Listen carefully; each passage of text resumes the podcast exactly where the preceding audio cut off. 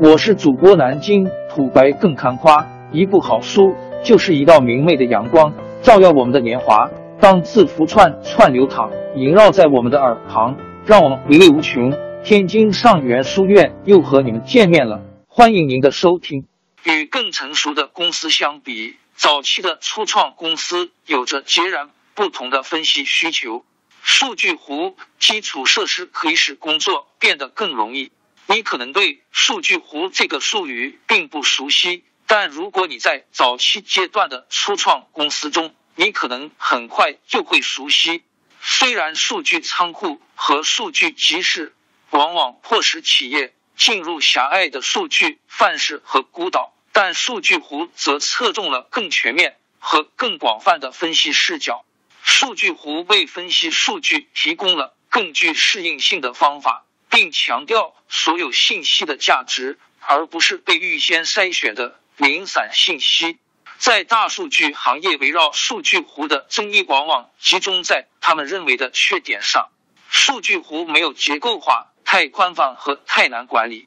无论如何，数据湖具备了使其有独特价值的关键特征。尽管这些特征相对较新，但对初创公司尤其有用。大数据。这是因为，对于初创公司而言，丢弃他们所拥有的大量数据，可能会导致对市场的了解更少，并可能忽略一些关键趋势。这五个原因凸显了为什么数据湖是初创公司分析范式的重要组成部分，而不是将自己锁定在严格的数据管理实践中。数据湖将与规模相关的成本保持在较低水平。初创公司开始可能会有较少的数据流和较小的需求，但是当他们开始发展时，这种情况会迅速改变。数据仓库是高度结构的，需要由专业的数据工程师和架构师进行高程度的维护和持续监控，其中包括构建适当的模式以进行分析、更改分析模型。甚至构建正确的结构来存储清理数据，例如 Major Networks 等公司为企业提供网络及服务 Network as a Service 工具，每秒可收集数百万个数据点。随着新客户的加入，数据量呈指数级增长。通过使用 Observer 平台，它可以依赖于更容易扩展的系统，例如 AWS 的 S 三云服务器。来构建数据湖，该公司已经能够收集所需的所有数据，而无需预先构建模式和仓库结构。数据湖消除了数据孤岛，在一家新成立的公司，快速共享数据和执行各种横向分析，可以提供洞察力以及新的意想不到的前进道路。然而，许多早期初创公司。为了方便而错误的创建了数据孤岛，信息严重的被分割开，通信和传输数据变得更加困难。在企业层面，普华永道公司在加州大学欧文分校医疗中心 （UC Irving Medical Center） 实施了一个数据湖系统，这极大改善了运营工作。与初创公司相比，医疗机构甚至可能更容易出现数据孤岛，但普华永道公司表示，数据湖可以提供更敏捷的方法。由于数据没有被强制划分为不同模式，该医院已经能够提供更好的分析、更广泛的研究和更快的沟通。数据湖减少了排序和查询的时间。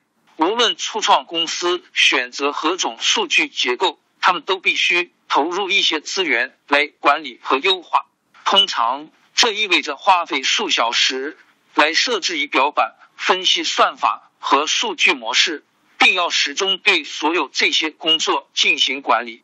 这意味着要配备一名全职工作人员。如果他不是专职于这项工作，则他就会放弃其他工作任务，来花时间处理数据仓库工作。由于数据湖具有非结构化特性和原始数据流，因此需要维护的工作量要少得多。与需要配备一名全职人员不同，这是大多数初创公司根本无法负担的。数据湖可以让任何团队成员自己执行临时性的分析，而无需预先进行复杂的清理和结构化过程。重要的是，它还可以显著缩短查询时间。数据湖包含所有数据。大数据的关键是尽可能多的提供信息。来解析和处理，但大多数数据仓库都与这种范式背道而驰。数据仓库通常会过滤掉不符合预定结构的重要数据块，通常会删除掉一些数据点，而这些数据点在不同视角下观察时，可能包含关键见解。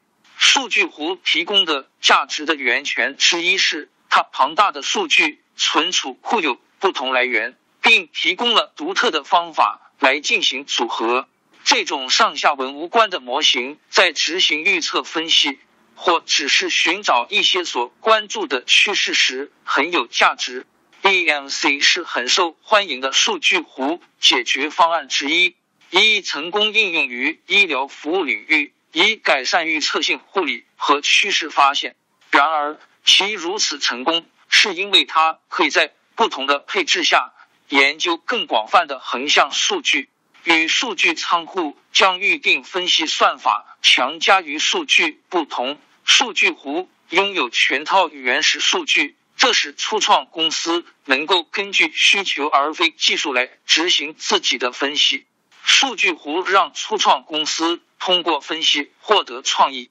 重要的是，数据湖可能并不会将企业。锁定在分析和见解的特定范式中，数据仓库通常具有重要的用途，但由于其固定性结构，使其应用范围较窄。因为数据仓库需要仔细规划数据流和结构，所以初创公司必须在看到数据之前就决定它的使用方式。对于一家了解其数据和渠道的公司而言，建立限制性习惯，最终可能会对分析大局产生不利影响。另一方面，数据湖能够忽略有关数据的先入之见，同时能够以独特方式探索信息。数据湖有利于工作取得成功。对于通常以颠覆和创新而自豪的初创公司而言，拥有一个数据的整体观。以及拥有基于需求而非限制来执行临时分析的能力，这是一个至关重要的区别。王朝更迭，江山易主，世事山河都会变迁。其实我们无需不辞辛劳去追寻什么永远，活在当下，做每一件自己想做的事，去每一座和自己有缘的城市，看每一道动人心肠的风景，珍惜每一个擦肩的路人。纵算经历颠沛，尝尽苦楚，也无怨悔。感谢您的收听，朋友们，让我们下期再见。